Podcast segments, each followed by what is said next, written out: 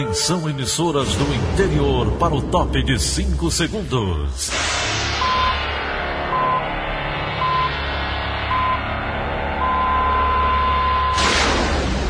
A Verdinha leva o som cada vez mais longe. Rádio Sul Cearense de Brejo Santo, Cristal de Quixeramobim, Iracema de Ipu, Jornal Centro-Sul de Iguatu, Macambira de Poeiras, Tabajara de São Benedito, Oroz FM, Pioneira de Forquilha, Itataia de Santa Quitéria, União de Camocim, Educadora do Cariri do Crato, Líder FM de Itapipoca, Aquarela FM de Miraíma, Liberdade de Itapipoca. Itarema, Carinhosa de Acopiara, Sertão Central de Senador Pompeu, Vale do Salgado de Lavras da Mangabeira, Vale FM de Nova Russas.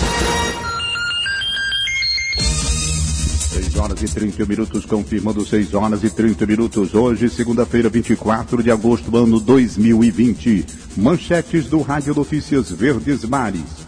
Ceará tem mais de 175 mil pessoas curadas de Covid-19. Entram em vigor hoje medidas do novo decreto estadual. Rompimento da barragem de Jati repercute no meio político. Ceará vence o Bahia pelo Campeonato Brasileiro. Essas e outras notícias a partir de agora. CYH 589. Verdes Mares AM. Rádio Notícias Verdes Mares. 6 e 32 Saúde. Entram em vigor hoje as medidas de um novo decreto estadual para o enfrentamento da pandemia de Covid-19 no Ceará. Todas as cidades cearenses devem permanecer na fase do plano de retomada responsável das atividades econômicas e comportamentais em que se encontram no momento. Segundo o governador Camilo Santana, as medidas foram tomadas após uma decisão do comitê científico criado para discutir ações de combate à pandemia. Os números a cada semana têm melhorado, têm diminuído no Ceará e agora em todas as regiões. Todas as regiões estão em queda.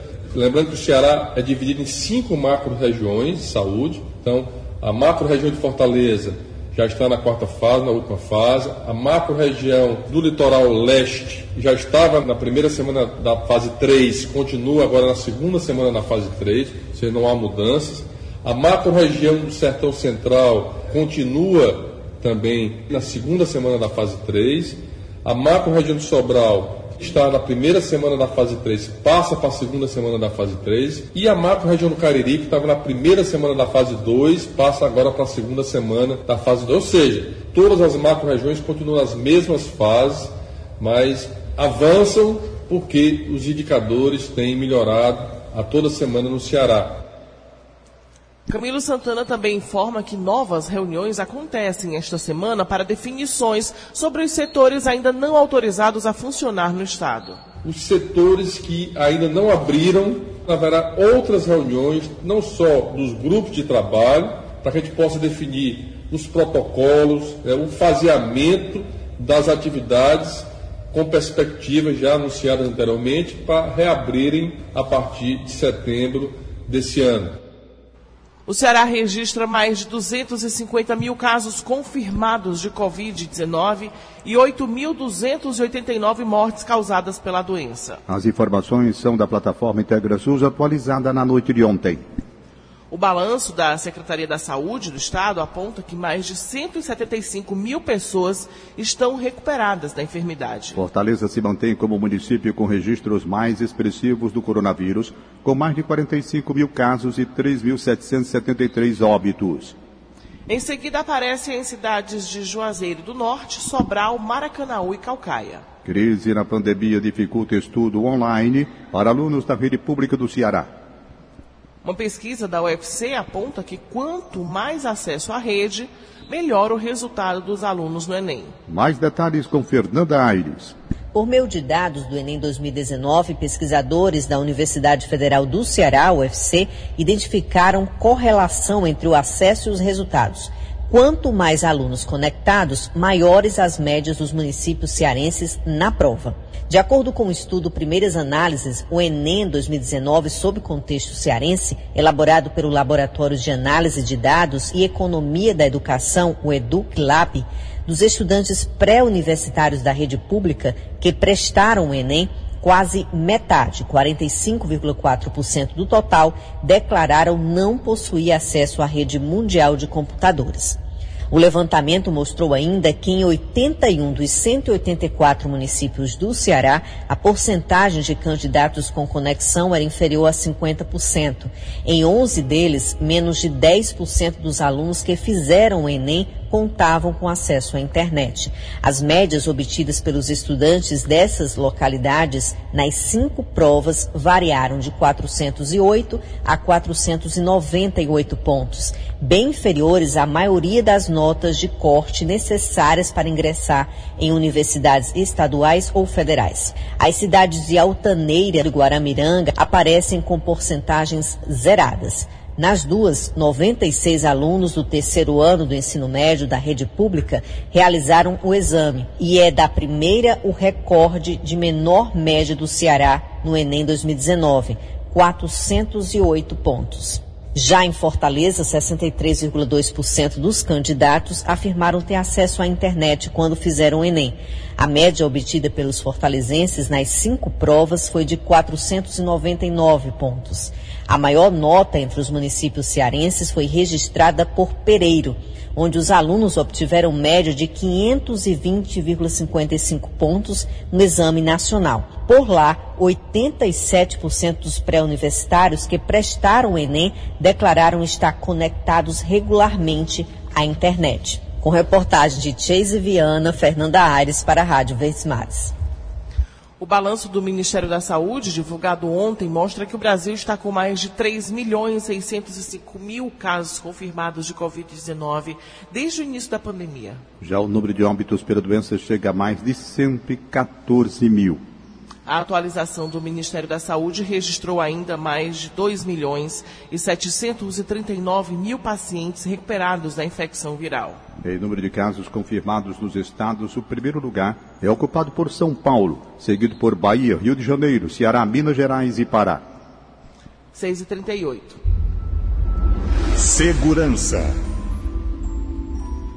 A investigação sobre a morte do coroinha Jefferson de Brito, de 14 anos, tem novos desdobramentos. O crime possivelmente foi motivado por suspeita dos criminosos que o adolescente participava de uma facção rival. Lígia Azevedo. A Polícia Civil investiga a morte do coroinha Jefferson de Brito, assassinado na Barra do Ceará quando voltava de uma aula de capoeira. Nos depoimentos, presos suspeitos pelo crime indicaram que o local de execução é território comandado pela facção Comando Vermelho. Um deles disse em depoimento que o coroinha seria membro da facção rival, Guardiões do Estado, e teria três riscos na sobrancelha, símbolo da GDE. Até este domingo, 23, quatro pessoas foram presas sob suspeita de participar do crime. A reportagem identificou três delas, como Robson Vasconcelos, José Jorge de Souza Oliveira e David Hugo Bezerra da Silva. Em depoimento à Polícia Civil, Robson, primeiro preso pelo crime, confessou ter agredido o adolescente. Segundo ele, as agressões seriam para vingar uma tentativa de assalto contra uma mulher que caminhava pela Vila do Mar. Robson disse que o adolescente chegou a gritar, abre aspas, é tudo três, fecha aspas, se referindo à facção GDE.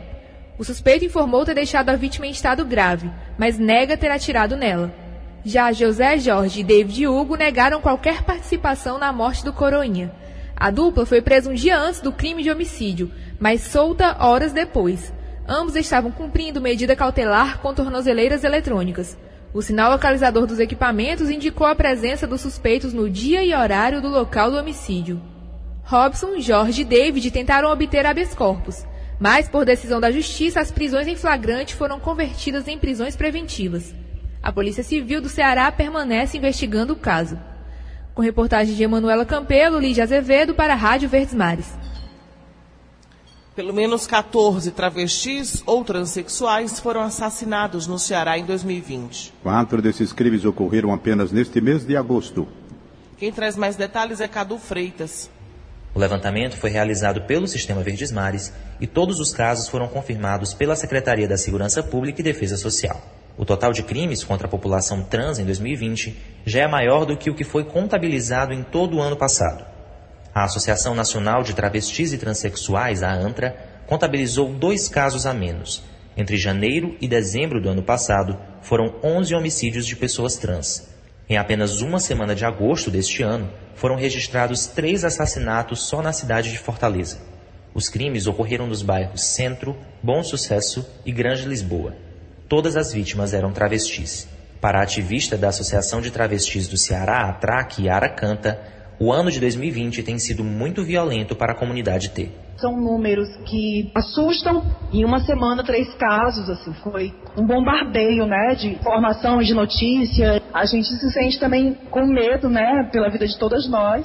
Segundo a delegada Rena Gomes, diretora do Departamento de Proteção aos Grupos Vulneráveis da Polícia Civil do Ceará, a Secretaria da Segurança está empenhada em encontrar os culpados pelos crimes. Já foram realizadas várias diligências e estão sendo feitas todas as investigações realmente é, com essa, essa lente diferenciada né, com relação a, a, a esse público. Em nota, a SSPDS destacou ações como a inclusão de nome social, orientação sexual e identidade de gênero em boletim de ocorrência, o atendimento de pessoas trans nas delegacias da mulher e a capacitação de agentes da segurança pública. Para a defensora Mariana Lobo, do Núcleo de Direitos Humanos e Ações Coletivas da Defensoria Pública do Ceará, os casos de vítimas LGBT são subnotificados e demonstram problemas no atendimento a essa população. Que ainda existe né, uma dificuldade muito grande da notificação nos casos de transfobia e de violência, seja porque existe uma dificuldade no reconhecimento da identidade de gênero em si, seja pela, muitas vezes pelo, pela, pelo não preparo da rede de segurança pública, principalmente nas delegacias de polícia, para a notificação correta desses delitos. Cadu Freitas, para a Rádio Verdes Mares. 6h42. Região. Decreto de emergência em Jati deve ser publicado hoje. O documento deve oficializar a situação do município após o rompimento da barragem. Antônio Laudenir tem mais informações.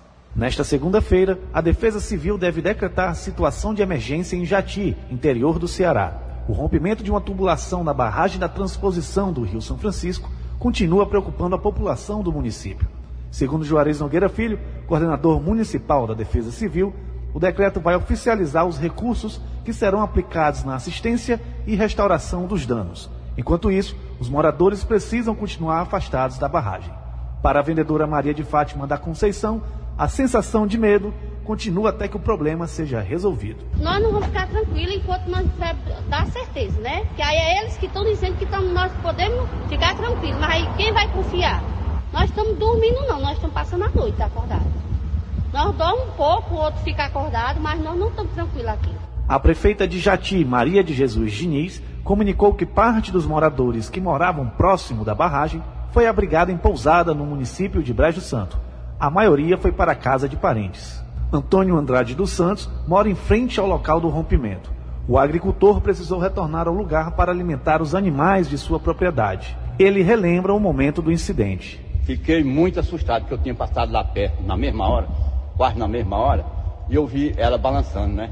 Eu cheguei aqui e disse à menina, digo, olha, vamos se preparar, aquela comporta lá, aquele coisa lá. Ela, ela, não aguenta não, porque eu vi muito o açude sangrando lá, né? No local, cerca de 200 trabalhadores fazem os reparos que devem durar até 10 dias. Antônio Laudenir para a Rádio Verdes Mares. E o rompimento da barragem de Jati repercutiu no meio político. Os detalhes estão com o repórter Flávio Roveri. O rompimento da tubulação da barragem de Jati, na região do Cariri, porta de entrada no Ceará do eixo norte da transposição do Rio São Francisco, repercutiu bastante entre os deputados cearenses. O incidente aconteceu na sexta, um dia após a abertura da comporta pelo ministro do Desenvolvimento Regional, Rogério Marinho. Coordenador da bancada federal, Eduardo Bismarck, do PDT, reconhece que toda obra tenha riscos calculáveis, mas questiona se houve alguma precipitação no início da operação, por fins eleitoreiros. Talvez a pressa na finalização, é, é, aí devido às eleições, de querer fazer alguma coisa ainda antes do período de eleição municipal, não tenha contribuído. José Guimarães, do PT, foi mais duro nas críticas, que já vinham fortes por parte dos petistas desde que Bolsonaro inaugurou o Eixo Norte, em 26 de junho. É a irresponsabilidade que marca a gestão do Bolsonaro na relação com o Nordeste. Por que, que não fizeram os testes antes? Por que, que, não, por que, que não fizeram uma vistoria técnica antes? Abriram para fazer média.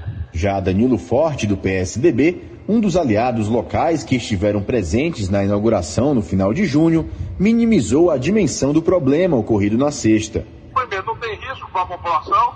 Segundo, é um problema sanável de engenharia. Terceiro, eu, eu, eu penso obra, estou no ramo há 40 anos, e a obra tá, no todo está muito bem feita. Eu acho que foi mais um problema operacional do que um problema civil. Hein? A operação do sistema ainda está a cargo da construtora Ferreira Guedes. Governos federal e estadual ainda precisam entrar em acordo sobre manutenção e custos da transposição no Ceará. O duto rompido na sexta corresponde ao ramal que segue para Paraíba e Rio Grande do Norte, não afetando o abastecimento do açude Castanhão no Ceará. Flávio Roveri para a Rádio Verdes Mares. Agora 6h46. Esporte. Ceará vence o Bahia na Arena Castelão pelo Campeonato Brasileiro. Mais informações com o Luiz Eduardo, direto da sala de esportes. Bom dia, Luiz.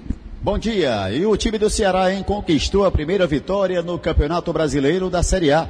Jogando no Estádio Castelão nesse domingo, o time do Alvinegro venceu o Bahia pelo placar de 2 a 0. Kleber fez o primeiro, ainda no primeiro tempo, e o Matheus Gonçalves, o segundo, Matheus Gonçalves, que havia entrado no jogo, no lugar do Leandro Carvalho, fez o segundo gol da vitória da equipe do Ceará. O Ceará que venceu, mas está na zona de rebaixamento. O Ceará tem quatro pontos e ocupa a 19 colocação do campeonato. O próximo jogo do Ceará será domingo que vem contra o Atlético Goianiense, direto do estádio Antônio Inácio, na cidade de Goiânia. O Fortaleza só jogará na quarta-feira contra o Corinthians 21 e 30 na Arena Corinthians. Já o Ferroviário, no sábado, goleou a equipe do Vila Nova pelo placar de 4 a 0. O Ferroviário que volta a campo agora no próximo final de semana, domingo, que vem às 20 horas, direto do estádio Amigão em Campina Grande contra o 13. E nesse domingo também tivemos a final da Liga dos Campeões e deu Bayern de Munique. O Coman, lateral esquerdo da equipe do Bayern, fez o gol da vitória dos alemães. Bayern de Munique 1, Paris Saint-Germain 0. Não foi dessa vez que o Neymar levou o título com a camisa do Paris Saint-Germain de campeão da Liga dos Campeões. Luiz Eduardo para a Rádio Verdes Mares. E agora a análise da partida com Wilton Bezerra. Bom dia, Wilton. Bom dia. Finalmente o time do Ceará conseguiu seu primeiro resultado vitorioso dentro do Campeonato Brasileiro. Enfiou dois tentos a zero no Bahia. Na primeira etapa, de correto, o Ceará fez a marcação na saída de bola do Bahia. Marcação em todos os setores onde o Bahia procurava agir. Inclusive, imitando o mesmo estilo de jogo que o fez conquistar em Salvador a Copa do Nordeste. E o Bahia ficou embaraçado, não criou pelo meio campo, o ataque sumiu, Rossi pela direita, Gilberto pelo comando, Elber pela esquerda, não viram a cor da bola, mas o Ceará ficou no 1 a 0 gol do Kleber, onde o Gabriel, zagueiro, teve uma participação muito inteligente, pegando a bola de escanteio e colocando para Kleber abrir a contagem. Depois disso, não aconteceu nada de importante. O Ceará pressionou o Bahia, o Bahia ficou sem possibilidade de sair, bloqueou, e no segundo tempo, aí sim, a equipe baiana reagiu, passou a fustigar mais, Ceará recuou excessivamente, e precisou finalmente de uma jogada de contra-ataque comandada por Fernando Sobral para que Matheus estabelecesse 2 a 0 e encerrasse a missa do Bahia dentro do jogo. Na segunda etapa, portanto, a coisa mudou um pouco, o Bahia melhorou, mas o Ceará teve até condições de conseguir ampliar esse marcador com o jogador Sobis, que entrou no segundo tempo, acertando na trave. O mais importante é que o triunfo foi conseguido mercê de muito trabalho, muita marcação, mesmo dentro de uma partida que, como eu disse, não teve muitas emoções. Emoção foi ganhar o primeiro jogo para o time do Ceará. Wilton Bezerra para a Rádio Verdes Mares. 6 horas e 50 minutos, 6 e 50 instantes. CineDT disponibiliza mais de 800 oportunidades de trabalho no Ceará. Rádio Notícia Verdes Mares. Vamos agora direto para a redação integrada do Sistema Verdes Mares. O jornalista Giora Xerez tem mais informações para a gente. Bom dia, Gioras. Muito bom dia, Daniela. Bom dia, ouvintes. Um incêndio atingiu uma residência e um depósito de borracharia na Avenida Ailton Gomes, em Juazeiro do Norte, no interior do Ceará, na tarde deste domingo. Foram usados 4 mil litros de água para controlar o fogo. Ninguém ficou ferido. De acordo com o tenente José Bezerra, do Corpo de Bombeiros, o fogo destruiu geladeira, aparelho de televisão, fogão e um colchão da residência de apenas um cômodo que foi atingida pelo fogo. Os bombeiros não souberam informar se as chamas começaram na residência ou no depósito de borracharia, que são móveis distintos e vizinhos. Os bombeiros do município do Crato, interior do Ceará, vizinho a Juazeiro do Norte, também foram chamados para dar apoio no controle das chamas. No momento, os agentes fazem um trabalho de rescaldo ainda no local. Giora Xerez, para a Rádio Verdes Mares. 6h53. Economia. O CineDT disponibiliza hoje mais de 800 oportunidades de trabalho no Ceará. Hugo Renan do Nascimento. O Ceará tem nesta segunda-feira 878 vagas de trabalho formal. Desse total, são 41 oportunidades para pessoas com deficiência. Fortaleza concentra a maior parte dos postos de trabalho, com 390 vagas. Na capital, as funções com mais oportunidades são costureira, auxiliar de linha de produção e promotor de vendas. Em Juazeiro do Norte, são 88 postos de trabalho, sendo 15 para pintor de obras e 12 para eletricista. Há vagas ainda em Maracanaú, Pecém, Quixadá, Sobral, entre outros locais do estado. Confira todas as oportunidades no site do Diário do Nordeste. Hugo Renan do Nascimento para a Rádio Verdes Mares. A Receita Federal abre logo mais às nove da manhã a consulta ao quarto lote de restituição do imposto de renda da pessoa física 2020. O crédito bancário será realizado no dia 31 de agosto, totalizando o valor de 5,7 bilhões de reais. Para saber se teve a declaração liberada, o contribuinte deve acessar a página da Receita na internet. A instituição ficará disponível no banco durante um ano. E a Caixa realiza nesta semana o pagamento da terceira, quarta e quinta parcelas do auxílio emergencial. Hoje será paga a quinta parcela para os beneficiários do Bolsa Família, com número de NIS final 5. Amanhã, final 6. Quarta-feira, final 7. Quinta-feira, final 8. Sexta-feira, final 9. Para o público em geral, haverá o pagamento da quarta parcela para os nascidos em dezembro do lote 1, que receberam a primeira parcela no dia 30 de abril. Para estes, o pagamento da quarta parcela em conta digital ocorre na quarta-feira, dia 26. E a alfândega da Receita Federal em Fortaleza recebe de hoje até o dia 8 de setembro propostas para um novo leilão de produtos apreendidos. Mais informações com Roberto Nascimento. Os participantes, pessoas físicas e jurídicas, precisam ser portadores de certificação digital e se inscrever por meio do edital. A sessão de lances acontecerá no dia 9 de setembro, às 10 horas da manhã.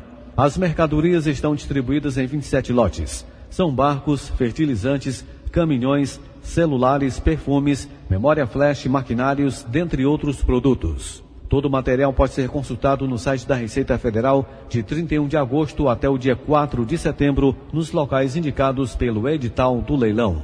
Roberto Nascimento para a Rádio Verdes Mares.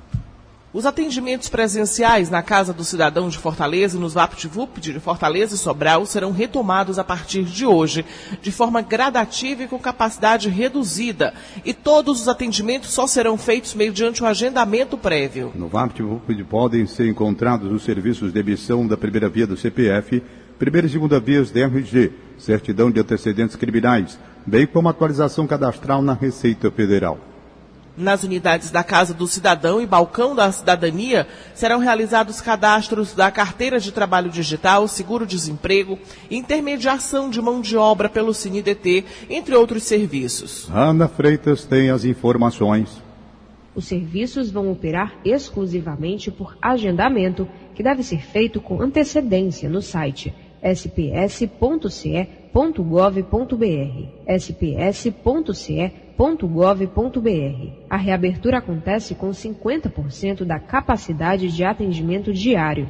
Nas casas, o horário inicial é de 8 da manhã às 2 da tarde e nas unidades VaptVupt, das 8 da manhã às 5 horas da tarde.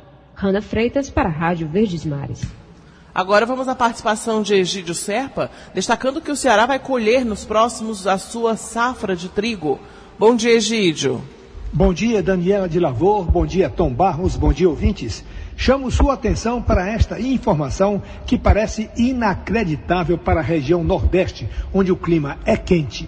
Dentro de 15 dias, o Ceará colherá sua primeira safra de trigo.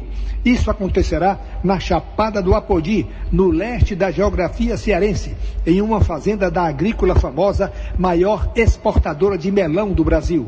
Trata-se de um projeto piloto de apenas 5 hectares que a Agrícola Famosa e seu parceiro Alexandre Sales, o empresário industrial que voltou a fabricar massas e biscoitos, estão executando no Apodi há uma grande expectativa em torno do projeto. Se ele alcançar produtividade superior às do Paraná, que é o maior produtor de trigo do país, os dois sócios ampliarão seu investimento. E o que são hoje apenas 5 hectares serão transformados em 500 hectares na próxima safra. A Embrapa está dando suporte técnico e tecnológico ao projeto o solo e o clima da Chapada do Apodi já se mostraram adequados à produção de trigo. E a tecnologia da Embrapa é capaz de transformar solos ruins em solos ricos para a produção de quaisquer alimentos. Então, apostemos na tecnologia. Egídio Serpa para o Rádio Notícias Verdes Mares. Encerram hoje as inscrições do processo seletivo para a formação de cadastro de reserva no Hospital Regional do Cariri, em Juazeiro do Norte. As oportunidades são distribuídas em 29 funções. O valor da inscrição custa 60 reais para cargos de níveis médio e técnico e 120 reais para nível superior. Os salários podem chegar a até 15 mil reais. A prova está prevista para acontecer no dia 13 de setembro. O edital está disponível no site portal.dlsconcursos.com.br.